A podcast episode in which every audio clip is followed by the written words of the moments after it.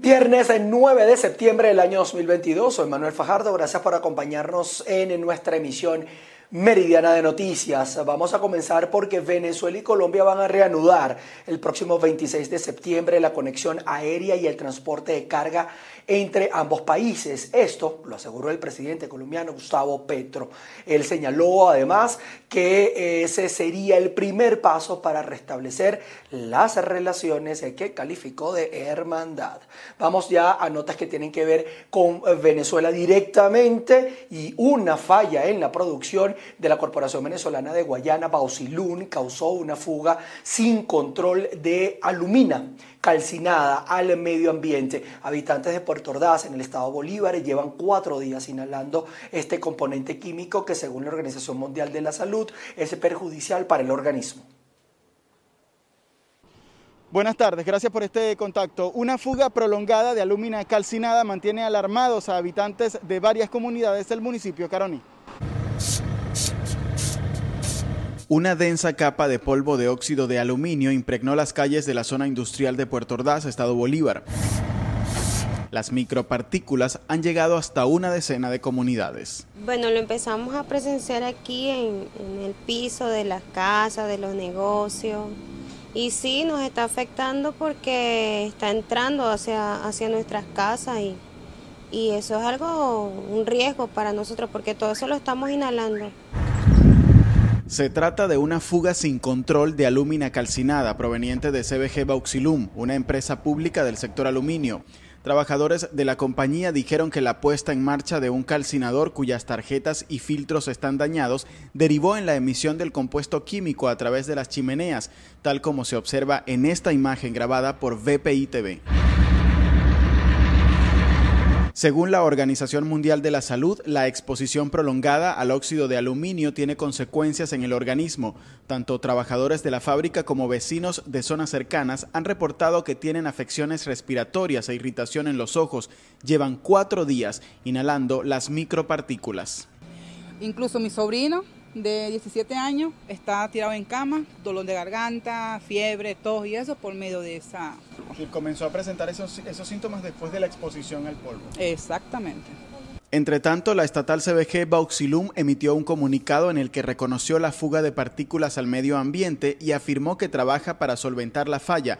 Lo que no dijo la compañía es en cuánto tiempo se detendrá la emisión descontrolada del polvo.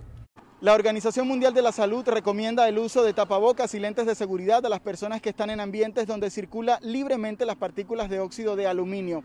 Los habitantes de las comunidades dijeron que ni representantes de la estatal CBG Bauxilum o del Ministerio de Ambiente han visitado estos lugares para monitorear la situación y evaluar a quienes han presentado síntomas tras la exposición a las partículas de alumina calcinada.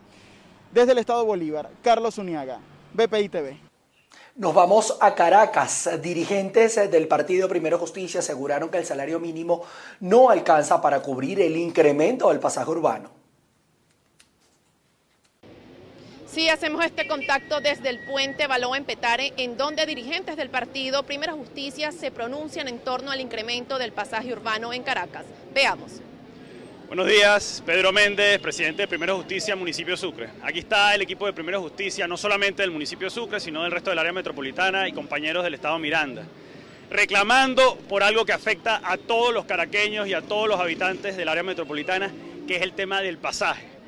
23 años de una política económica errada han resultado en que hoy en día un nuevo aumento del pasaje afecte el bolsillo y la capacidad de, trasladarse, de movilizarse de cada uno de los caraqueños.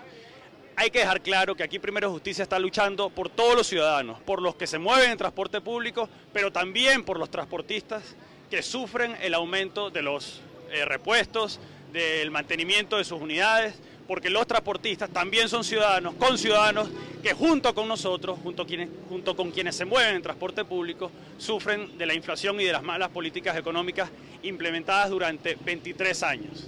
¿Por qué el salario no alcanza para pagar el pasaje? No alcanza porque las industrias, las empresas venezolanas sufren de una alta regulación, de un sistema económico que no funciona, de expropiaciones, de la ausencia de seguridad jurídica, que ha hecho que muchísimas empresas hayan cerrado y que las pocas que quedan sea muy, muy difícil para ellas generar empleo de calidad. Por lo tanto, los caraqueños, los venezolanos en general, no ganan lo suficiente como para poder pagar el pasaje. Por ejemplo, aquí en Barrio Unión, el pasaje aumentó de 3 a 6 bolívares, en lugares como Maca, de 4 a 8 bolívares. Gente que, por ejemplo, vive en Caucahuita, aquí en el municipio de Sucre, y tiene que trabajar en Las Mercedes, tiene que trabajar en el Rosal, tiene que trabajar en el centro de Caracas, probablemente tendrá que gastar más o menos unos 16, 20 bolívares diarios, cuando el salario mínimo es apenas de 140 bolívares. Esto hace que sea absolutamente insuficiente el salario de cada uno de los venezolanos, el salario mínimo, para pagar el transporte. Pero digamos que hay un porcentaje de venezolanos que está ganando 50, 60, 70, 100 dólares mensuales. Eso igual implicaría que el 40, el 50% del salario de cada uno de esos caraqueños se va solamente en transporte público. Termino diciendo lo siguiente. Hay un concepto que es el derecho a la ciudad, que es la posibilidad de que cada uno de los habitantes de una ciudad pueda eh, disfrutar de todos los beneficios que una ciudad ofrece, de todos los servicios. Los caraqueños hoy en día están aislados dentro de su propia ciudad, incapacitados de disfrutar de las posibilidades de trabajo, de entretenimiento. Estas fueron parte de las declaraciones de Pedro Méndez, dirigente del Partido Primera Justicia en el municipio Sucre, quien rechazaba el incremento del pasaje urbano y aseguraba que el salario mínimo no le alcanza a los caraqueños para movilizarse. Desde Caracas, Venezuela, María Alejandra Silva.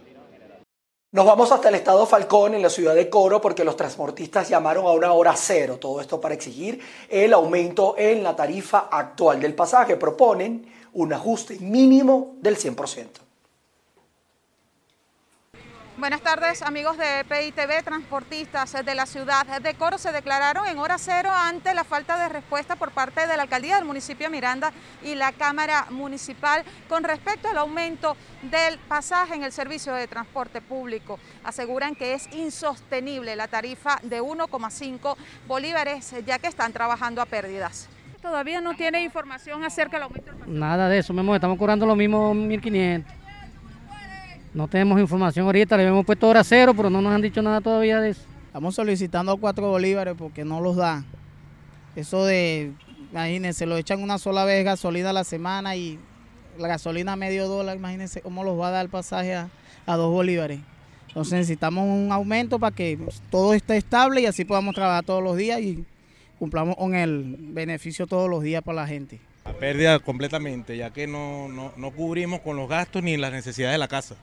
Fíjese usted que un caucho 200 dólares, eso en realidad no da para uno mantener una unidad.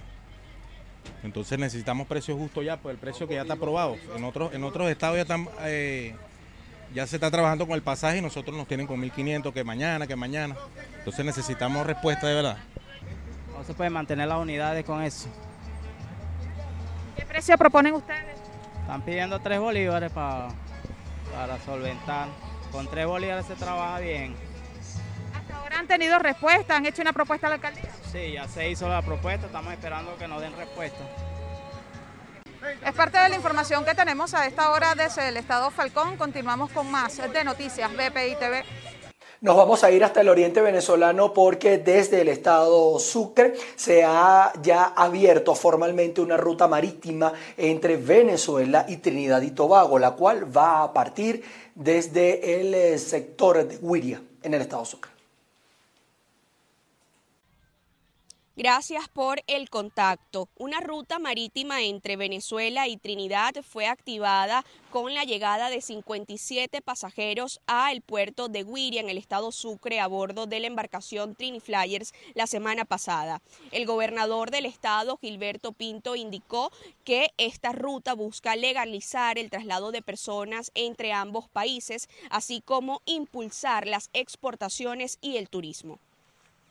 Queremos agradecerle a la empresa de el Trini Flyer, a su tripulación, por proveernos este servicio de transporte marítimo para fortalecer el intercambio entre dos países hermanos. Esto está enmarcado dentro de la política integracionista del presidente Nicolás Maduro Moro. Hay que destacar que este trayecto es uno de los más utilizados por los sucrenses a la hora de emigrar. Sin embargo, viajan en embarcaciones inseguras e ilegales. También es una ruta empleada para la trata de blancas, según han denunciado familiares de las víctimas. En tal sentido, los pobladores de Guiria celebran esta acción contento, aplaudimos estas medidas de esta empresa que va a arrancar desde hoy, que va a permitir ese desarrollo y que los valdesianos y todos los venezolanos que utilicen este puerto hacia Trinidad, pues tengamos ese puente que nos permita el avance y el desarrollo que andamos buscando y que cese de una vez por todas la migración por ahí de forma clandestina. Es algo que deseamos de hace mucho tiempo, de, no sé si han escuchado todo eso que se, que se en años pasados esas tragedias a nivel marítimo que se han presentado debido a bueno, esa migración de nuestros compañeros, sobre todo los jóvenes, que hoy en día este, no, no encontraron esa tarea bueno, y, y hoy han decidido marcharse a otro país, pero que hoy en día lo pueden hacer legalmente debido a este gran hecho que hoy se está materializando. Me parece fabuloso que las rutas que están implementando nuevas con esta línea eh, Triniflyer que es una embarcación trinitaria, esté prestando sus servicios para traer venezolanos nuevamente en retorno a Venezuela, los cuales teníamos tiempo, en caso mío tenía dos años y medio en Trinidad, lo cual estaba esperanzado en retornar a mi país con mi familia la embarcación zarpará cada 15 días y el viaje tiene una duración de dos horas aproximadamente.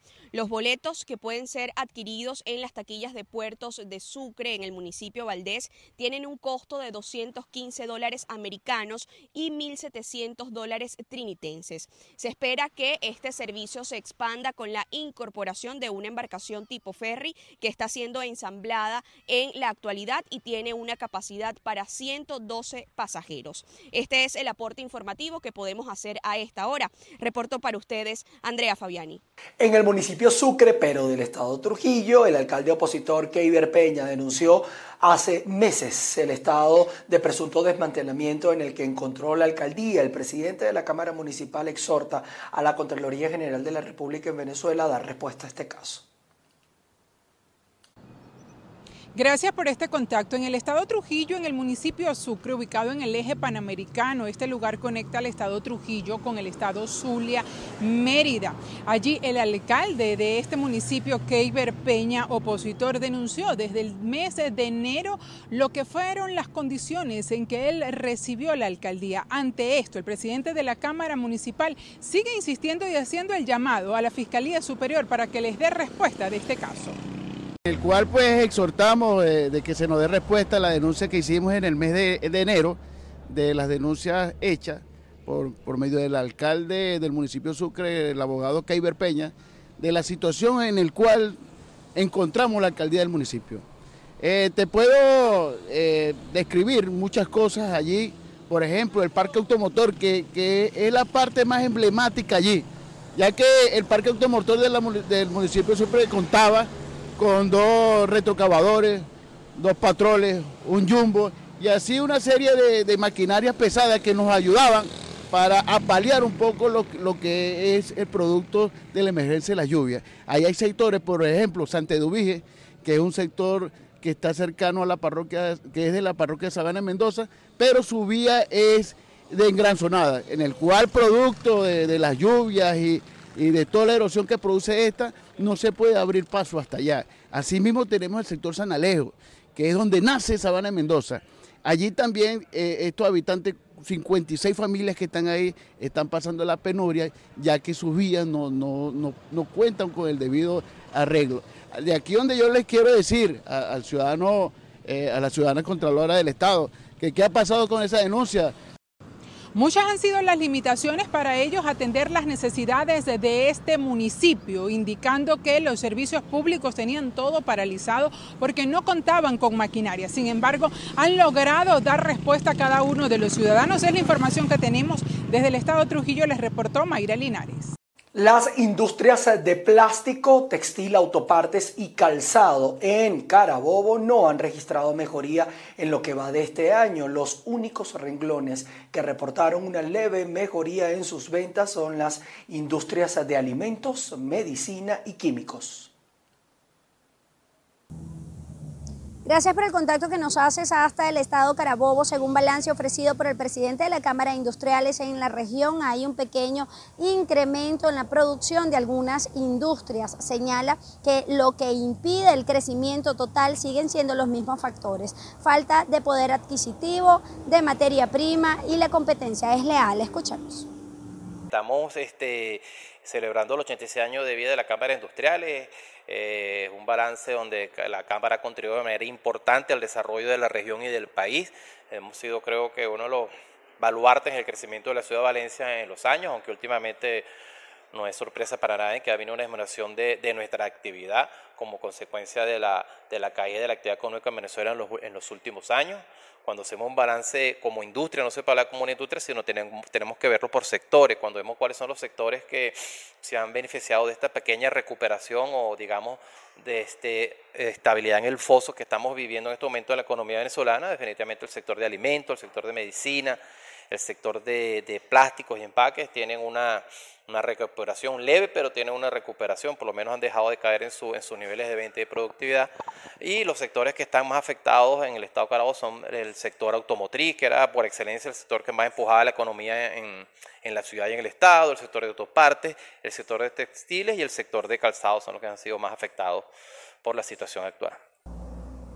Por otra parte, el presidente de la Cámara de Industriales destacó que arribaron a sus 86 años. Manifestó que han sido años de esfuerzo mancomunado para el crecimiento del corazón industrial tanto de la región como del país. Con esta información despedimos este contacto desde el estado Carabobo. El pase nuevamente a los estudios.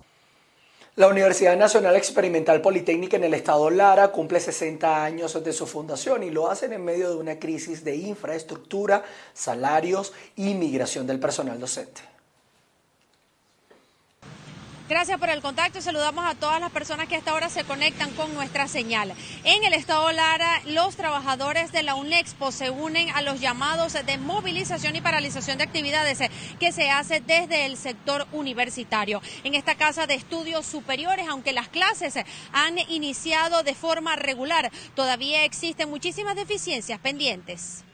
La UNEXPO en estos momentos está en una crisis total el mantenimiento de la universidad, la infraestructura se está cayendo poco a poco. No es ninguna, eh, ninguna pretensión de alarmar, sino que cada día tenemos menos posibilidades de mantenernos. No tenemos fotocopiadoras, no tenemos impresoras, estamos prácticamente abandonados. No tenemos ni siquiera un sistema de seguridad que nos dé dentro de la universidad, dentro de los recintos universitarios, una seguridad para que nuestros trabajadores, profesores y obreros estén dentro de la misma resguardado. Los estudiantes han seguido trabajando regularmente, sin embargo, a media máquina no como usualmente estábamos acostumbrados. Como ustedes bien saben, los laboratorios de la universidad han sido saqueados por el AMPA y no hemos tenido en este momento respuesta de nadie. Ninguna autoridad nacional ni regional nos ha dado respuesta de los múltiples eh, robos que han eh, sumergido dentro de la universidad. Nosotros vamos a seguir, los estudiantes están abiertos, han hecho limpieza de jornada para poder seguir dentro de la universidad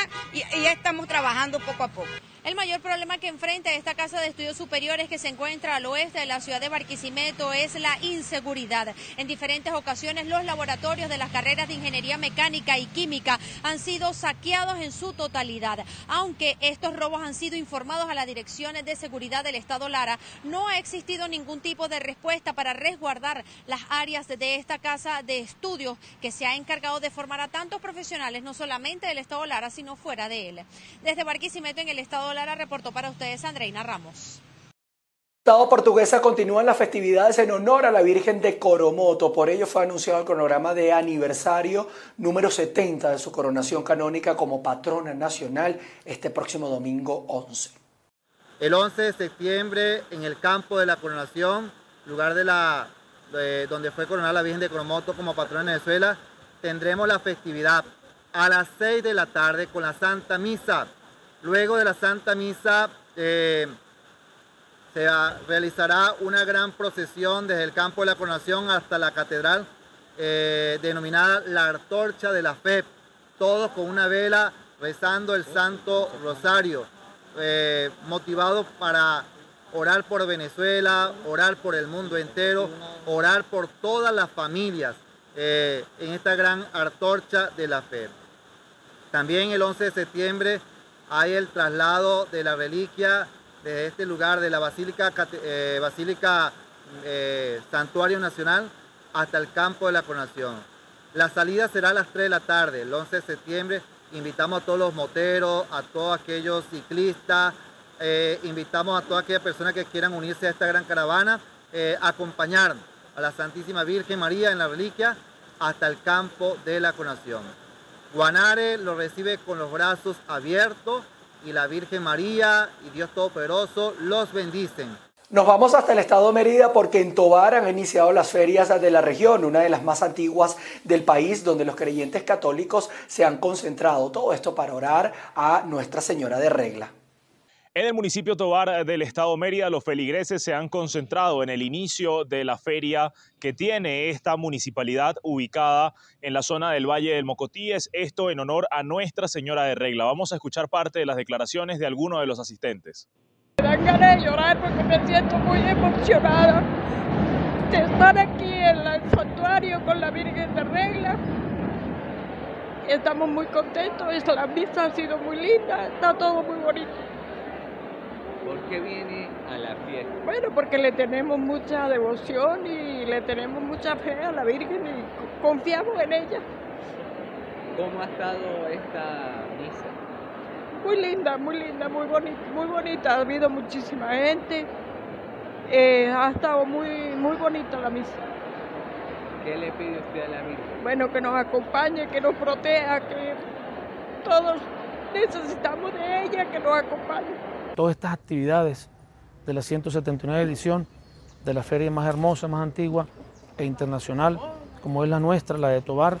El próximo año vamos a 180 años de tradición, de cultura, y sobre todo el próximo año tendremos el octavo reencuentro, el octavo reencuentro que debe ser por todo lo alto. Este es el inicio, a tan solo 12 meses del octavo reencuentro para el año 2023. Estamos ya bueno, con mucha fuerza trabajando luego del reinado de nuestras candidatas, ya hoy las reinas.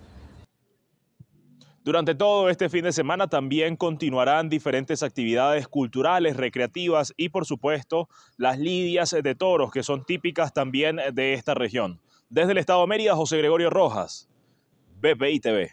Seguimos con ustedes. El Reino Unido despide a la reina Isabel II, quien por 70 años fue la monarca de Inglaterra y su mancomunidad. En total, 96 salvas de cañón una por cada año de su vida, fueron disparadas desde varios puntos emblemáticos del Reino Unido. En Londres, el ejército disparó desde Hyde Park y la Torre de Londres, mientras que también hubo cañonazos desde los castillos de Edimburgo, en Escocia, y de Cádiz, en Gales, en otras ubicaciones como en Belfast y en Irlanda del Norte también, en los buques en el mar. Además, ciudadanos británicos depositaron flores fuera del castillo de Windsor en memoria de la reina Isabel II. Esta es una... Eh, unas actividades, unas exequias que se van a llevar, conoció esta noticia. Vamos a pasar a otras informaciones. En Colombia, la Fiscalía General de la Nación recibió oficialmente las cuatro investigaciones que hay en contra del embajador de Colombia en Venezuela, Armando Benedetti, las cuales fueron iniciadas cuando él era senador. La Corte Suprema de Justicia en sus tres despachos diferentes perdió la competencia para continuar con las investigaciones contra Armando Benedetti en vista de que ya no es congresista. Ahora la jurisdicción correspondiente en su condición de diplomático es de la Fiscalía General de la Nación. Al embajador lo acusan de enriquecimiento ilícito, violación de comunicaciones, injuria, calumnia y tráfico de influencias. Uno de los casos es porque, según lo investigado por la magistrada Cristina Lombana, los reportes de ingresos no compaginan con el sueldo de congresista que tenía. El ahora embajador ha dicho que esos casos son una persecución. Por ello, recusó a la magistrada y el caso estaba en manos de César Reyes. Otra de las investigaciones se debe a que supuestamente Benedetti influyó en la adjudicación irregular de contratos a cambio de comisiones, en lo que se conoce como el escándalo de corrupción del Fondo Financiero de Proyectos de Desarrollo, FONADE, durante el gobierno del expresidente Juan Manuel Santos. La ex asesora de Benedetti, Elsie Pinzón, fue llamada a juicio por la Fiscalía por presunta celebración indebida de contratos. También señalan a Benedetti de buscar los servicios de una organización ilegal para interceptar las comunicaciones del hoy ex fiscal general de la Nación, Néstor Humberto Martínez. Aún se desconoce qué fiscales estarán a cargo de la investigación. Sin embargo, vale aclarar que aunque Benedetti sea investigado por la Fiscalía, en el juzgamiento sí puede intervenir la Corte Suprema porque hubo una investigación previa del ente acusador. En Bogotá, Miguel Cardosa, BPI TV. Les cuento que de manera unánime fue designado como el nuevo alto comisionado para los derechos humanos de las Naciones Unidas el austríaco Volker Turk en sustitución de la ex presidenta de Chile Michelle Bachelet. El Consejo de Derechos Humanos de Naciones Unidas extendió sus felicitaciones al sucesor de Bachelet en el cargo. Ya pasando a otras informaciones, la NASA ofreció dos nuevas fechas para el lanzamiento de Artemis 1, el megacohete que no ha podido despegar por problemas técnicos. La NASA podría intentar lanzar su nuevo cohete a la Luna el 23 o 27 de septiembre. La Agencia Espacial Estadounidense lleva dos intentos fallidos por problemas técnicos. El esperado vuelo de la misión Artemis 1, sin tripulación a bordo, probará el cohete sistema de lanzamiento espacial en condiciones reales y la cápsula Orión, adaptada para transportar astronautas en el futuro. La posible ventana de lanzamiento para el día 23 se abrirá antes de las 7 de la mañana, mientras que el 27 lo haría casi al mediodía desde el Centro Espacial Kennedy en Florida. Las fechas fueron elegidas para evitar un conflicto con la misión DART de la NASA, cuya nave chocará contra un asteroide el 26 de septiembre en un intento de desviarlo de su trayectoria. La NASA además debe obtener una extensión especial para evitar que se tengan que volver a probar las baterías en un sistema de vuelo de emergencia. De no conseguirla, el cohete tendría que volver al edificio de ensamblaje, lo que retrasaría el cronograma varias semanas. El lanzamiento es muy simbólico porque encara el futuro de la NASA frente a las ambiciones de China o la empresa privada SpaceX. El cohete anaranjado y blanco nunca ha volado y se desarrolla desde hace más de una década con el objetivo de convertirlo en el más potente del mundo.